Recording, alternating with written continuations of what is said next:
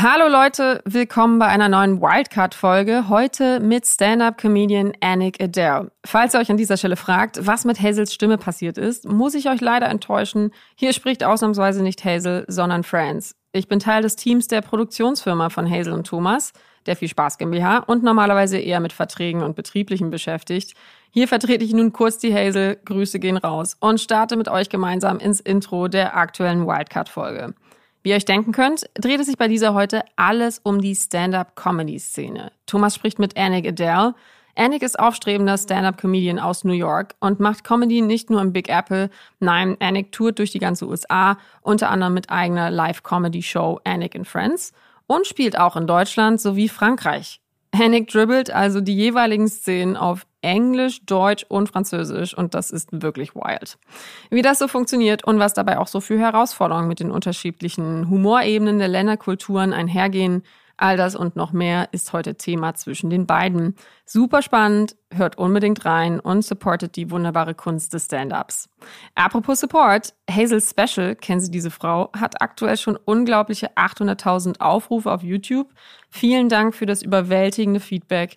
Wenn ihr es noch nicht gesehen habt oder nach dieser Folge nochmal und wieder Lust auf Comedy Gold bekommt, go and watch it.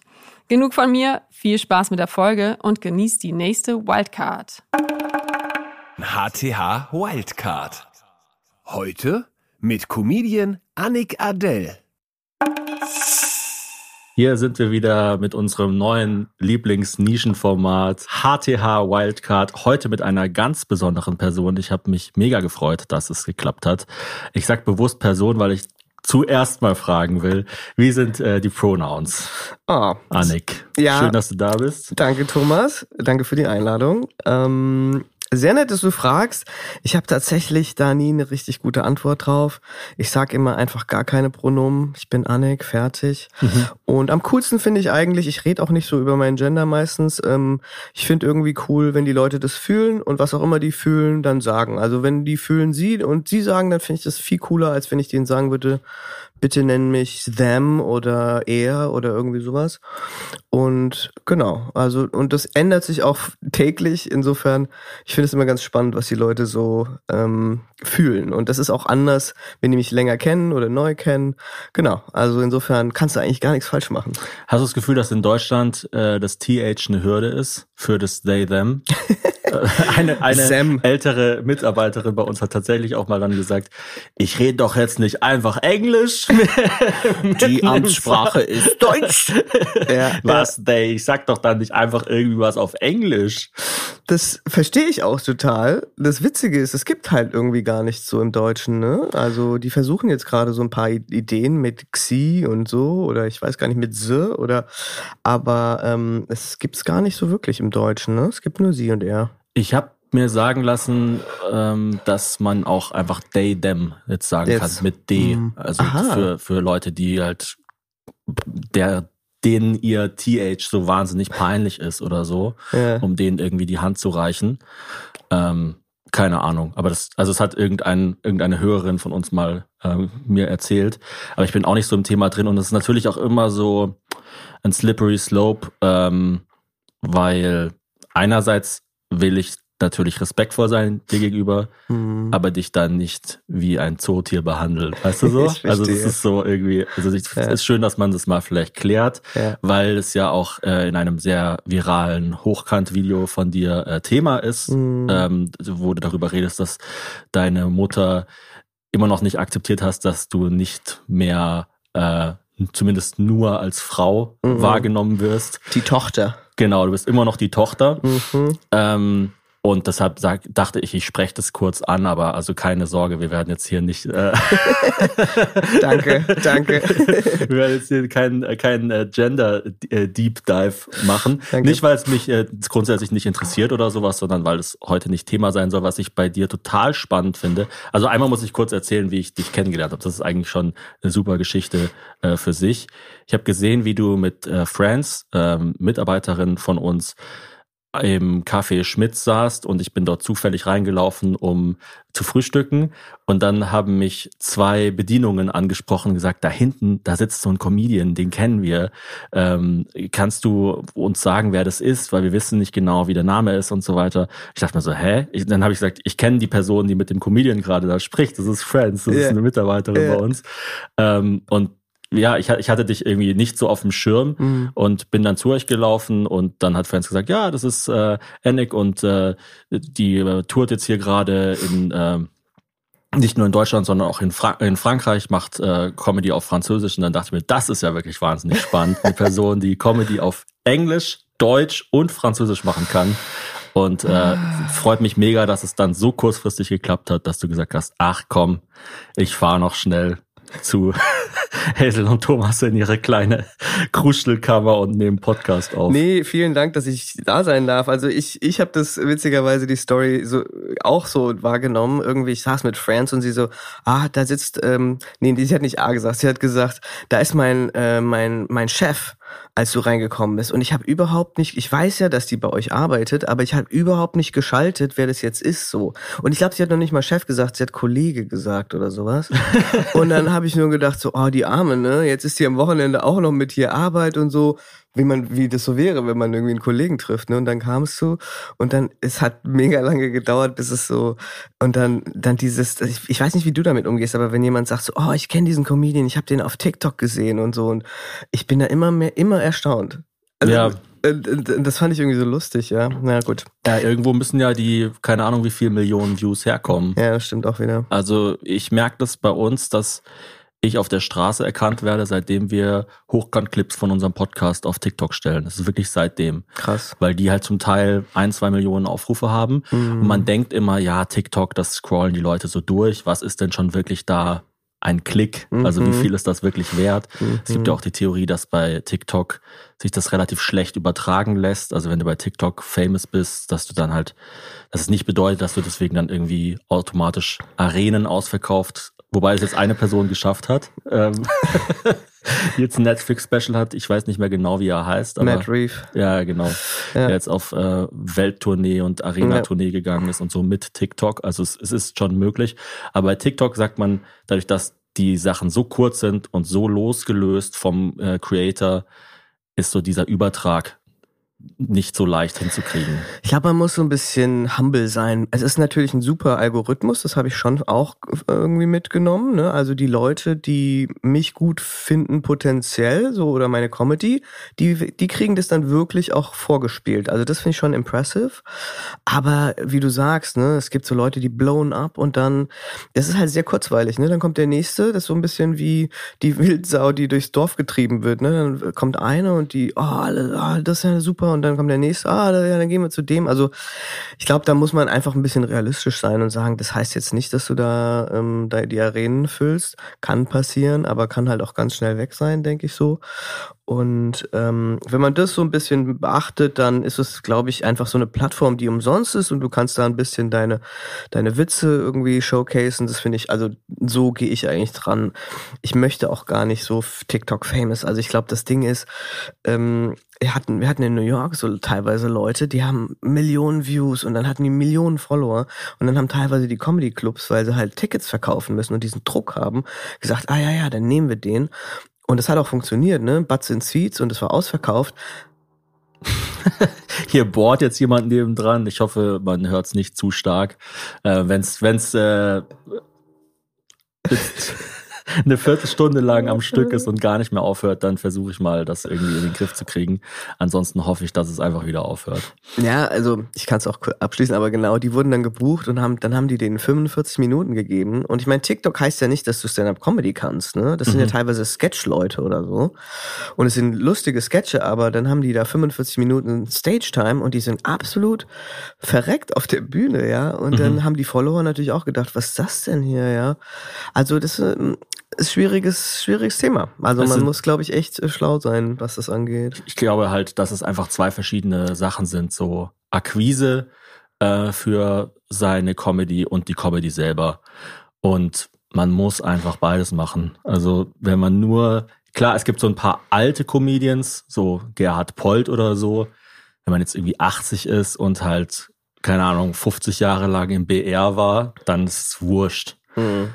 Ähm, aber, aber ansonsten würde ich schon raten, irgendwas in Richtung Social Media zu machen. Und was ich sehr cool finde, ich weiß nicht, wie du das siehst, die Leute wissen es auch wieder zu schätzen, wenn jemand gut auf einer Bühne vor Leuten stehen kann. Also ich merke immer mehr, dass so kleine Schnipsel auf der Bühne halt mittlerweile wirklich wieder sehr gut funktionieren und dieses Live, dieser Live-Charakter auch wieder geschätzt wird. Du meinst, wenn die Reels nicht nur Crowdwork sind, sondern wirkliche Bits oder du meinst wirklich nee, wenn, da sitzen, wenn es live ist? Wenn es nicht ähm, einfach nur zwei Dudes sind, die in ihrem Keller irgendwas so. ins Internet rotzen, Ach so. sondern wenn Leute wirklich auf einer Bühne stehen. Ja. Ähm, ich meine, zwei Dudes kann, kann natürlich auch seinen Charme haben.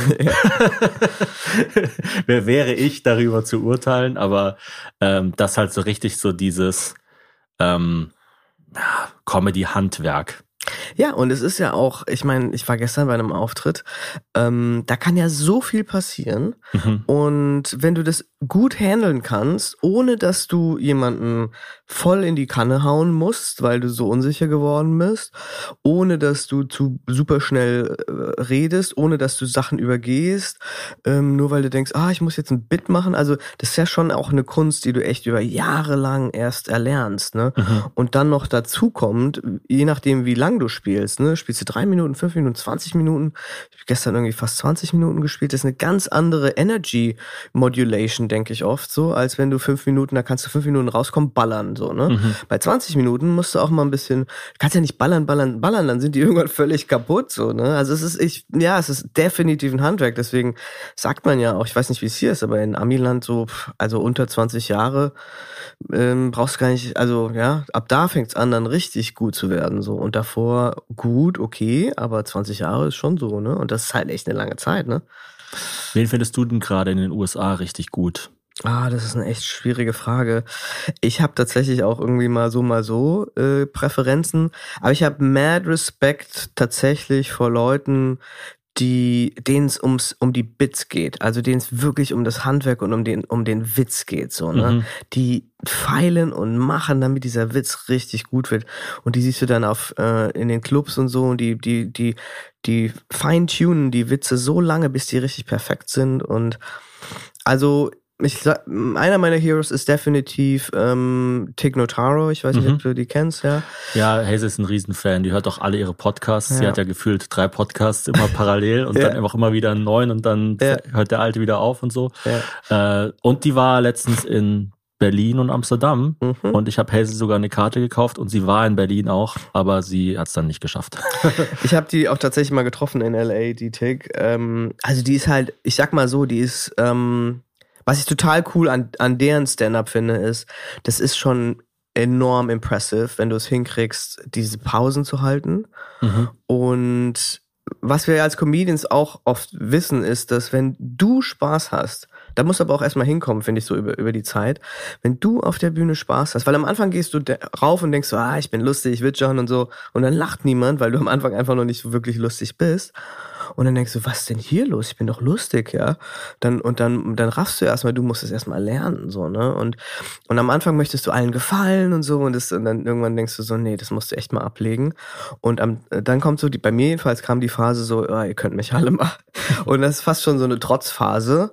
Und die ist auch nicht sehr gesund. Und ich bin, also dann kommst du irgendwann aus meiner Sicht in diese Phase, wo du denkst, weißt du was, ich möchte Spaß haben, ja.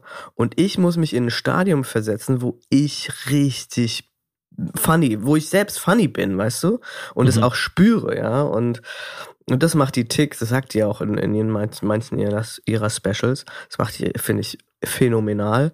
Also dafür habe ich echt mad Respekt.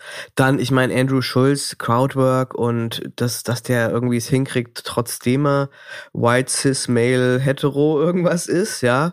Ähm, irgendwie eine coole Comedy zu machen, ohne die Leute krass zu be, ähm, beleidigen, das, das finde ich auch. Oder ähm, zumindest die Leute, die, also ohne Leute zu beleidigen, die nicht gerade im Raum sind. Ja. Wie ist es denn, Stand-up in drei verschiedenen Sprachen zu machen? Vor allem nicht nur in drei verschiedenen Sprachen, sondern auch in drei verschiedenen Kulturhorizonten, das wäre das, was mich abfacken würde. Das war immer schon früher so, wenn ich in die Schweiz gefahren bin, habe ich Hazel auf der Zugfahrt so ein paar äh, Stichpunkte gesagt, so äh, also kennen die Schweizer Toffifee oder kennen die Seniminis yeah. oder so. Und dann hat sie mir gesagt, ja, das kennen sie, das kennen sie. Yeah. Stattdessen, du kannst jetzt irgendwie statt Alnatura Coop sagen, dann lachen sie auch und so weiter. Geil. Sowas fände ich, also ich meine, ich kann wirklich sehr, sehr wenig Französisch. Also dafür, dass ich es fünf Jahre hatte, ist es wirklich beschämend, wie wenig ich sprechen und verstehen kann. Aber auch so diesen, dieses kulturelle oder diese, ich glaube, Tropen ist das Wort, so dass Leute so Anspielungen verstehen oder dann den Witz zum Teil schon so im Kopf vorahnen können und so weiter. Das fände ich ziemlich crazy. Ist auch mega crazy, ja. Also ich glaube, das ist aber auch der Charme, in eine neue Kultur zu gehen. Und ich habe ja in Amerika angefangen, ne? Mhm. Und habe das fast sechs Jahre oder sieben Jahre gemacht gehabt. Und dann kam ich hierher und habe zum ersten Mal deutsche Comedy gemacht in der, ähm, in der Pandemie. Weil es eine der wenigen Bühnen waren, die offen waren, Berlin. Ja, also Amerika war ja alles zu. Und dann habe ich zum ersten Mal so richtig äh, vermehrt angefangen, deutsche Comedy zu machen. Und das war absolut different. Also weil klar, du kennst die Kultur so ein bisschen, aber der, der Deutsche ist anders, die Kultur ist anders, die Leute relaten zu completely different things. Also ich mein, mein Paradebeispiel ist immer so, wenn du in Amerika auf die Bühne kommen würdest und würdest sagen so, hey Leute, ich bin Annik und ich äh, wohne hier schon so seit fünf Jahren, dann sind die schon so, oh Alter, jetzt mach mal einen Joke, ist mir egal, wer du bist, so, oder? Die mhm. sind so Attention Span so zero. Und in Deutschland, wenn du auf die Bühne kommst und so einen One-Liner machen würdest, dann sind die alle so, hä? Äh, äh, Moment, wer bist du? Was machst du? Weil die wollen dich erstmal so ein bisschen kennenlernen, so, ne? Mhm. Hab, also jetzt grosso modo, aber so, ne? Und also das finde ich krass challenging, aber auch krass cool herausfordernd. Und ich meine, jetzt Französisch in Paris, äh, ich habe es noch nicht gemacht, es wird jetzt das erste Mal sein. Ich spreche gut Französisch, weil ich da geboren bin und irgendwie ich mit der Sprache aufgewachsen bin. Aber das heißt halt noch lange nicht, dass du die Kultur verstehst, ähm, dass du Wortwitze machen kannst, ähm, dass du auch weißt, wie so ein Joke. Ich meine, es gibt ja Setup Punchline, okay, das raffst du vielleicht noch. Ja, Fahrradfahren ist Fahrradfahren auch in Frankreich, aber die Verkehrsregeln sind halt so ein bisschen anders, ne? Mhm. Und also das fand ich auch am Anfang in der deutschen Comedy krass. Diese Punchline muss ja irgendwie punchen. Mhm. Und dann sagst du, and I went home. So, boom, das ist mhm. so die Punchline. Aber in Deutschland, und ich bin nach Hause gegangen. Und da ist so, da geht so die Energie so flöten und du denkst, Kacke, das muss ich irgendwie anders machen. Und so Sachen, da bin ich jetzt echt mal gespannt. Ich glaube auch, dass sich gerade um so punchy zu schreiben, Englisch besser eignet Voll. als Deutsch. Voll. Aber im Deutschen hast du natürlich die Möglichkeit, ähm, also in Deutsch, im Deutschen gibt es die Möglichkeit, so mit so feiner Ironie zu arbeiten, so jetzt wie irgendwie Max Gold oder früher vielleicht auch Thomas Mann oder sowas, dass man dann mhm. wirklich so, äh, also Thomas Mann hat in einem Buch, äh, ich weiß, ich glaube, es war der Zauberberg, hat er irgendwie so über vier Seiten beschreibt er so ein Geländer und das ist natürlich schon auch witzig, so, also ein Geländer von einer Haus, von einer Haustür irgendwie. Mhm. Und äh, das ist, also im Deutschen gibt es schon so dieses Fein oder auch so Loriot, das ist jetzt nicht auf Punch, sondern es ist eher so genau mhm. hingeschaut und so und mhm. dadurch wird es dann irgendwie witzig. Aber dass man, wie du sagst, halt so sagt, da, da, da, da, da, da, da, Lacher. Ja. Subjekt, Prädikat, lustiges Objekt. So. Ja. Das ist schon schwierig im Deutschen. Manchmal muss man dann Abstriche machen bei der Grammatik. Mhm. Oder ist es halt einfach nicht so lustig? ich glaube, die Comedians haben auch so Workarounds. Ich sehe dann mal so, die sagen dann so, ich so und er so. Genau. Und ich so, wow, okay, das hätte man, also man sagt nicht mehr, und ich habe dann gesagt, sondern, mhm. ne, der Workaround ist dann, ich so, er so. Und ich so, okay. so ein bisschen back to the roots Babysprache, ne? Was ist dann, abgesehen vom Intro, von der Begrüßung, ein zentraler Unterschied zwischen englische Comedy produzieren in Deutschland und in den USA. Produzieren oder performen? also auf der Bühne reproduzieren. Ach so. Und jetzt gibt's eine kleine Werbeunterbrechung. Uns ist Schlaf sehr, sehr wichtig. Ich glaube, allen Leuten sollte Schlaf sehr wichtig sein. Aber jetzt, wo wir zwei kleine Kinder zu Hause haben, die auch nachts bei uns leben, ist uns bewusster denn je, wie wichtig guter Schlaf ist und wie unglaublich essentiell es für den darauffolgenden Tag ist, wie die Nacht davor war. Und da kommt unser Werbepartner Alnatura ins Spiel. Alnatura kann euch nämlich bei gutem und natürlichem Schlaf unterstützen. Das Familienunternehmen, das gibt's schon seit 40 Jahren und Alnatura ist ein richtiger Pionier für natürliches Schlafen und Wohnen. Wir haben zum Beispiel die Krabbeldecke Santino auf der unsere ganz kleine Tochter sehr, sehr gerne rumkrabbelt und ihre Nackenmuskulatur stärkt. Und für die große Tochter haben wir von Alnatura die Bettdecke Lio Vita. Das ist eine Kombi-Bettdecke mit Druckknöpfen. Das heißt, wenn es mal eine wärmere Nacht ist, dann kann man nur eine Schicht nehmen. Wenn es eine kältere Nacht ist, dann gibt es zwei Schichten. Früher gab es ja Jahreszeiten, sowas wie Winter und Sommer. Heute habe ich das Gefühl, kann man alle fünf Tage einfach komplett einmal die Garderobe ändern. Und da ist so eine Kombi Bettdecke für mich eigentlich das Praktischste. Alnatura bietet eine ökologische Baby- und Kinderzimmerausstattung aus 100% natürlichen Rohstoffen.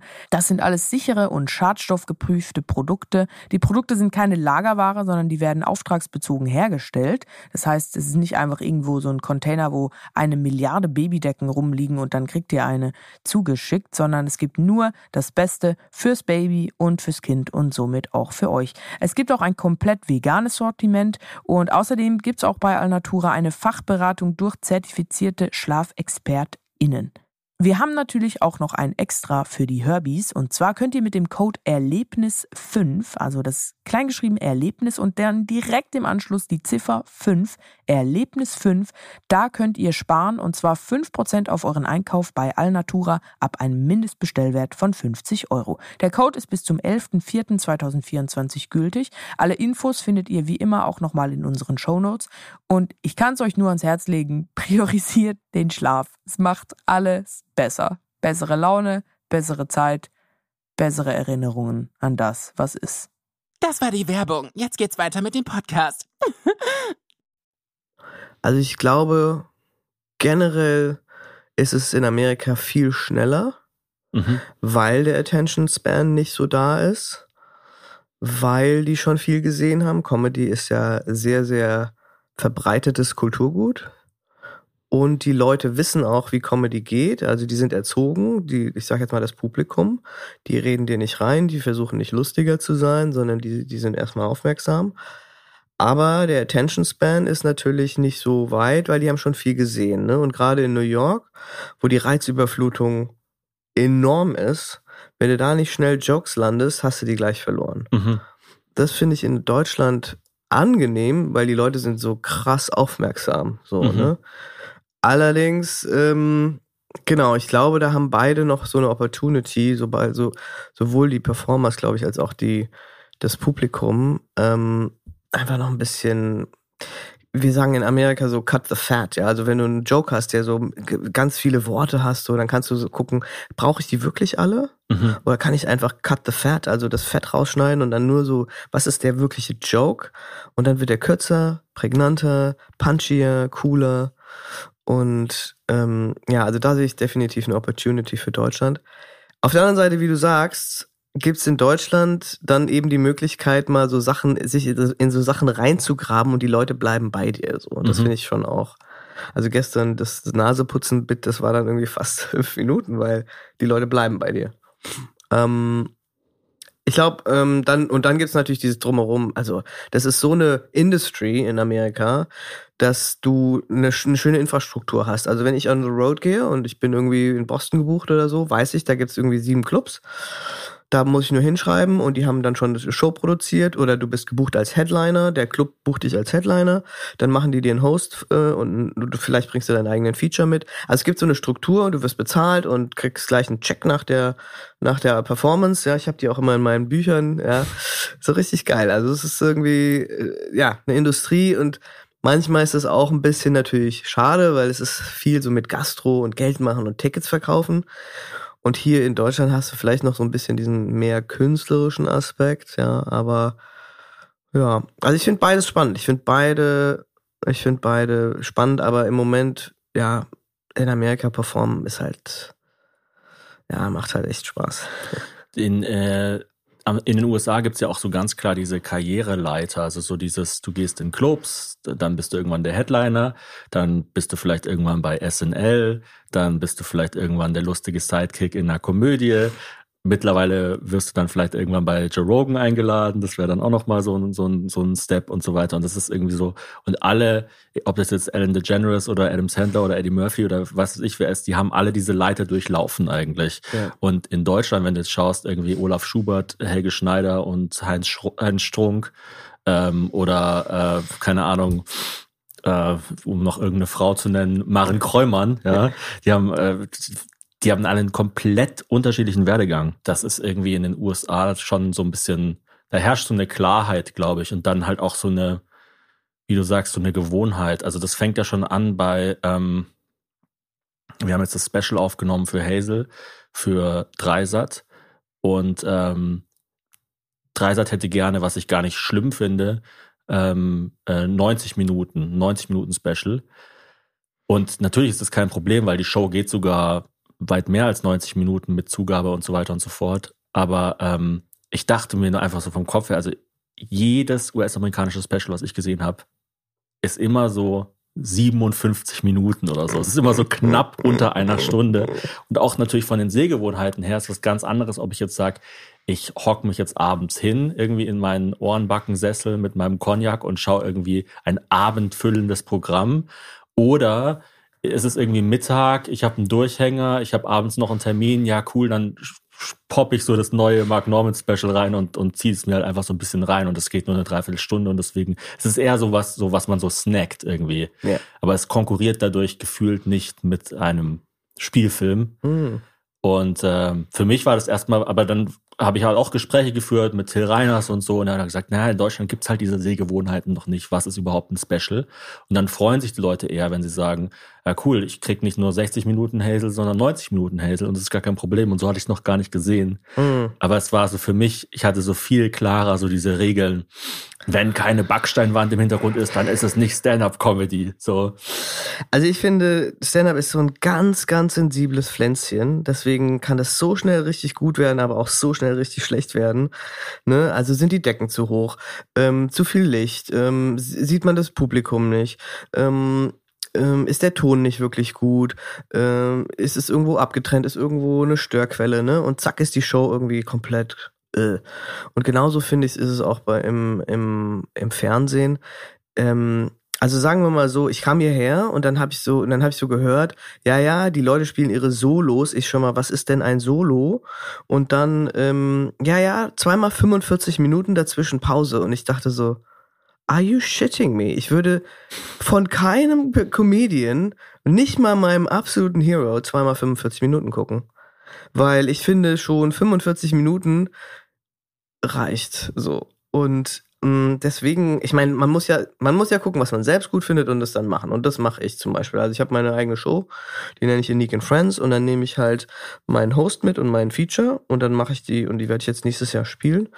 Ähm, und dann mache ich 45 Minuten, aber vor mir, also True American Format, ja, macht der Host 10 bis 15 Minuten, dann der Feature 20 bis 25 Minuten und dann ich 45 Minuten und keine Pause dazwischen, ja. Mhm. Und das ist natürlich, ähm, ich, ich weiß ja nicht, man möchte ja jetzt nicht alles umstülpen oder so. Also wenn das so Leute immer so gemacht haben, dann bei, bei All Means macht das, ja. Die wollen natürlich auch die Pause, damit sie Getränke verkaufen, bla bla. Verstehe ich. Aber ich finde es halt nicht okay. Also für mich ist es kein gutes Format und dann mache ich halt mein Format. Und ich bin aber auch so in der Schule so, ich will lieber, dass die Leute aus einer Show rauskommen und sagen so, ah, oh, da hätte ich jetzt, da hätte ich jetzt echt noch gern mehr gehört, so. Als wenn die da rauskommen und Oh, ganz schön spät geworden, war? Ja, es ist lustig, dass, das, dass du das so sagst, weil also Hazel hat ja auch auch als Konsumentin noch länger Stand-up-Erfahrung als ich und mhm. die hat jetzt wirklich in den letzten zwei Jahren, also nach der Pandemie eigentlich angefangen, einfach ohne Pause zu spielen. Und das mhm. war ein richtiger Kampf, auch zum Teil mit Veranstaltern. Ehrlich? Aber die, ja, weil die halt dann in der Pause nicht die Getränke, Getränke verkaufen, verkaufen, können. Ja. Aber er hat einfach gesagt, ich mach das nicht mehr. Ich bin eine Mutter, ich will um zehn im Bett sein äh, und es muss reichen. Und wer mich sehen will und wer mich veranstalten und buchen will, der dann halt so, ja. Du kannst doch auch mit den Locations so verhandeln, dass du sagst, pass mal auf, könnt ihr da nicht eine offene Bar machen, die Leute gehen einfach hin und holen sich was und dann mhm. sagt man das am Anfang, by all means äh, geht geht ruhig einfach hin und holt euch was oder geht auf die Toilette, die müssen ja da nicht sitzen wie in der Gefangenschaft, ja. Ja, ja. Und ich suche mir mittlerweile also die Locations, die ich bespiele jetzt nächstes Jahr genau nach diesem Thema auch aus, dass ich sage, es gibt irgendwo eine Bar, ja, das ist ein bisschen ungezwungen und die Leute, das ist in Deutschland manchmal ein bisschen schwierig, weil die Leute in Deutschland so, ah, ich kann doch jetzt nicht aufstehen und Respekt und so, was irgendwie süß ist, ja, aber ich denke so, nee, mach einfach, ja. Und ja, es ist dann wirklich mehr so eine, so eine Darbietung. Ähm, und wie du sagst, also die Sehgewohnheiten, gerade jetzt in New York, ist ja dann auch zum Teil so, dann gibt's dann eine Comedy-Show vielleicht um 18 Uhr, da gehen da die Leute hin, bevor mhm. sie essen gehen. Mhm. Oder es gibt eine Comedy-Show um 1 Uhr oder ja. es gibt eine um 22.30 Uhr. Und es ist nicht so dieses, Sonntagabend um 20 Uhr schaue ich entweder den Tatort oder ich gehe ins fucking äh, Unterhaus oder ja. in die Kofferfabrik oder was für was auch immer es da gibt, ins Gloria in Köln und schaue mir halt äh, Comedian äh, XY an. So, das, äh, Aber meinst du, das ändert sich gerade auch ein bisschen? Auf jeden Fall. Schon, also da ne? gibt's ja in Deutschland gerade wirklich eine sehr, sehr schöne Bewegung, macht mir ehrlich, also es ist nicht jetzt irgendwie Bullshit, macht mir ehrlich viel Spaß, mhm. habe ich auch schon zu allen persönlich gesagt, die ich kenne, so mit äh, den vier Feinden, Felix Taschdan, Till Reiners und so weiter, dass wirklich viele neue Stand-up-Comedians kommen, die ähm, auch nicht nur in dem, was sie auf der Bühne machen, sondern wie sie das ganze, ähm, die ganze Szene prägen, disruptiv sind. Also zum Beispiel vier Feinde, dass sie einfach sagen, wir treten halt im Ensemble auf und sind und einfach weil wir Kumpels sind, so und nicht irgendwie, weil uns irgendein Manager das gesagt hat oder die dann zum Teil auch zum Beispiel auch ihr eigenes Booking machen und so weiter. Aber da ist doch Hazel, ich meine jetzt ohne, dass ich hier Brownnosen will, aber das ist, da ist die doch voll der Vorreiter für, oder? Ja, klar. Die hat doch allen gezeigt, ja, ist mir ziemlich egal, wer, also ich mache hier mein Ding und eure GmbH ist ja auch völlig unmanaged, also oder? Das, ihr, ihr ownt die 100 Prozent.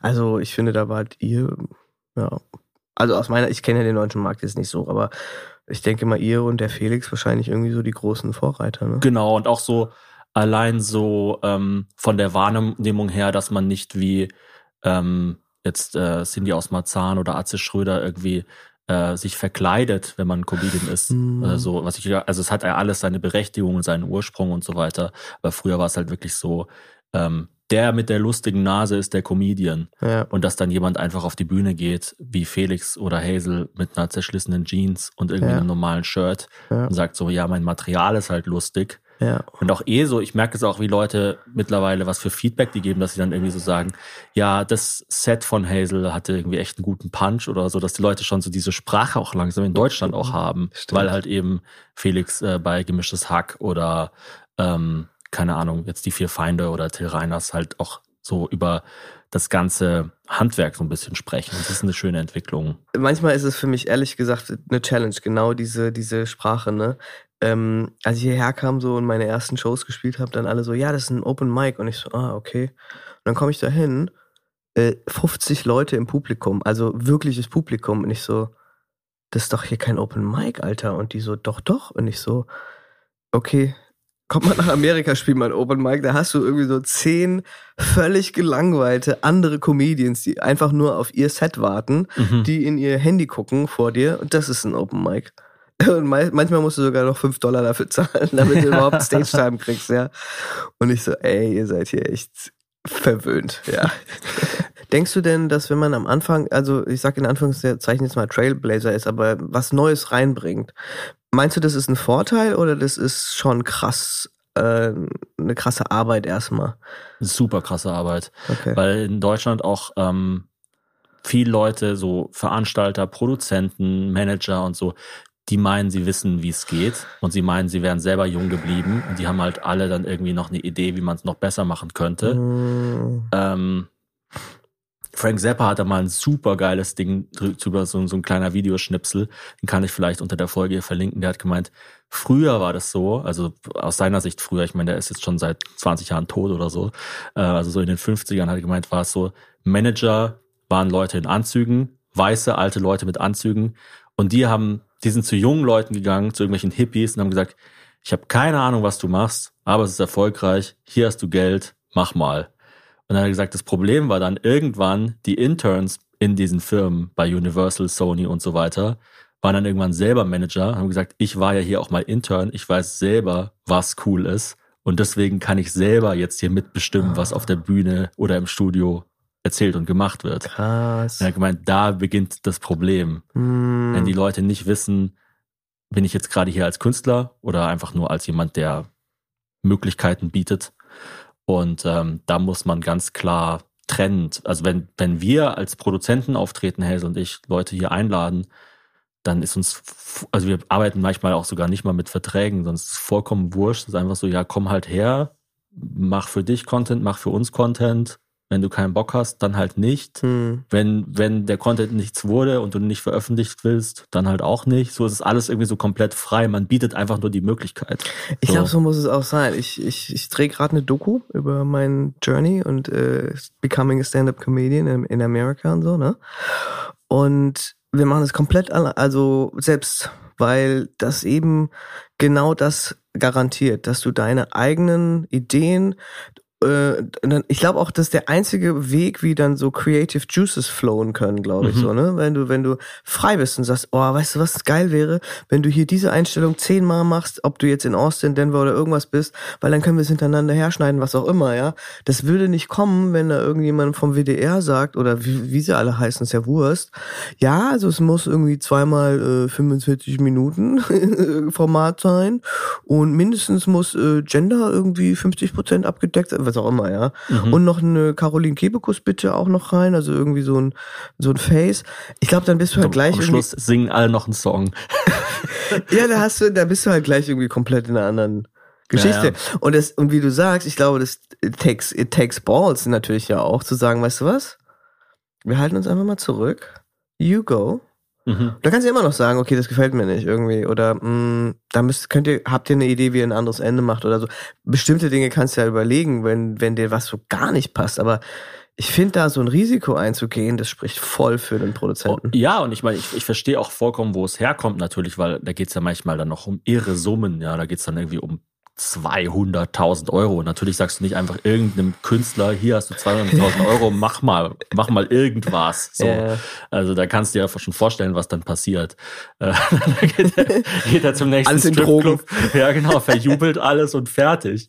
Ähm, aber ähm, ja, also so eine gewisse Freiheit und das schätze ich auch total am Internet. Also man kann ja übers Internet sagen, was man will, aber dass bei Creatoren es mittlerweile ja scheißegal ist, ob man irgendwie mit dem Go mit der GoPro filmt oder mit dem Handy oder was weiß ich wie, sondern es geht einfach nur um die Perspektive. Hast du eine spannende Perspektive? Ja. Und mittlerweile ist es auch nicht mal mehr so ein oberflächliches Identity Politics Ding, bist du irgendwie ein schwarzer Jude oder sowas, sondern, sondern mittlerweile ist wirklich einfach, hast du eine spannende Idee. Und ich schaue ganz oft, ähm, vor allem US-amerikanische YouTube-Videos, wo Leute zum Beispiel einen Film, eine eine Filmkritik oder so, die aber dann mit dem Handy gedreht ist. Leute einfach, ich gehe jetzt heute ins Kino und schaue mir den Film an. Mhm. Und das ist Kraut und Rüben. Mhm. Also da gibt's nicht so dieses starre, zu jedem Schuss braucht's einen Gegenschuss und das Gesicht muss ausgeleuchtet sein und bla bla bla. Es gibt ja diese ganzen Regeln, aber die werden da alle gebrochen. Aber es ist scheißegal und es funktioniert, weil die Leute einfach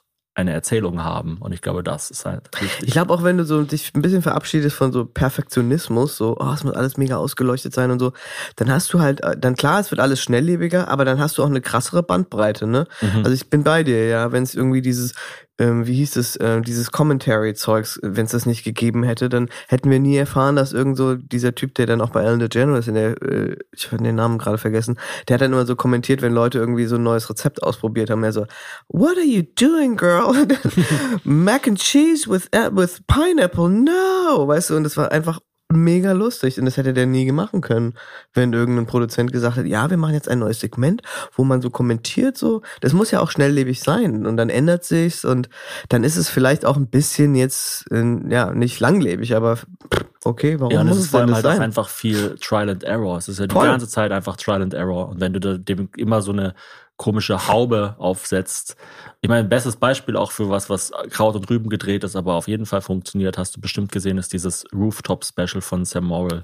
Ist ja einfach irgendwie auf gesehen, ja. zehn Dächern von New York irgendwie in der Pandemie was aufgenommen. Mhm. Und es ist jetzt, also Netflix und auch nicht mal das ZDF könnte das wahrscheinlich zeigen, weil dafür sind dann irgendwelche Schwarzwerte nicht richtig oder irgendwelche Sachen stimmen halt auf einer technischen Ebene nicht. Ja. Aber es funktioniert. Ja. Man kann sich's anschauen von vorne bis hinten.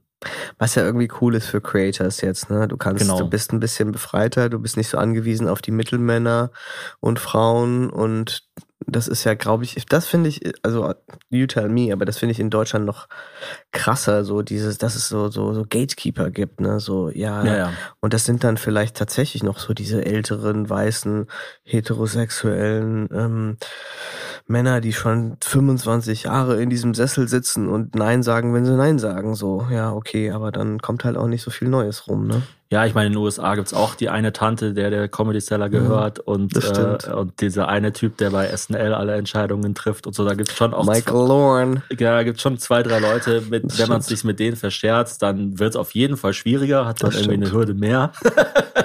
in, Hast sein, recht. in seinem äh, Rattenlabyrinth. Aber, ähm, aber klar, es ist irgendwie in den USA grundsätzlich nicht nur unbedingt in der Popkultur, aber äh, in, in der Comedy, sondern in der Popkultur ist der Durchlauf halt einfach viel schneller. Es ist einfach immer so, was ist das nächste, was ist das nächste, was ist das nächste. Ja, und du hast Möglichkeiten, ne? Also wenn du sagst, okay, der Comedy Seller ist nicht, dann mache ich, dann gehe ich in eine nächste Szene rein und mache dann dort irgendwie, ne? Also das ist sowieso auch, finde ich, eine coole Sache an Comedy generell. Create your own paradise. Wie können dich unsere Hörer unterstützen? Oh. Auf deinem Danke, dass Weg? du das fragst. Gerne. ähm, also klar, ich freue mich über jeden Follower, einfach weil die dann mitkriegen, was so mein Journey ist und wo ich auftrete und was ich so mache. Wie gesagt, ich arbeite an der Doku, ich äh, habe meine Unique Friends, die ich so ein bisschen machen will. Also klar, follow me on the Instagram, please. Äh, oder wenn du Lust hast. Ähm, und genau, ich glaube, das oder come to my show. Also die Tickets sind auch jetzt schon online für ein paar ähm, äh, Venues in Deutschland für nächstes Jahr. Also freue ich mich. Cool. Vielen Dank an Nick für das schöne Gespräch. Oder sollte ich sagen, merci? Oh, du bist aber gut vorbereitet, und da, da hört es auch schon auf. Danke, äh, Thomas. Merci beaucoup pour äh, ja, Le Pas Parler, Parlier. Keine Ahnung. Was heißt vielen Dank für das schöne Gespräch? Ja, äh, genau. So. Merci pour parler avec moi. Wäre jetzt so, das, dass du mit mir gesprochen hast, aber das Gespräch, weiß ich gar nicht, ob die das so sagen. Okay. Ja, auf jeden Fall vielen Dank und äh, alles Gute dir. Danke, dass ich hier sein durfte. Mega cool. Euch auch.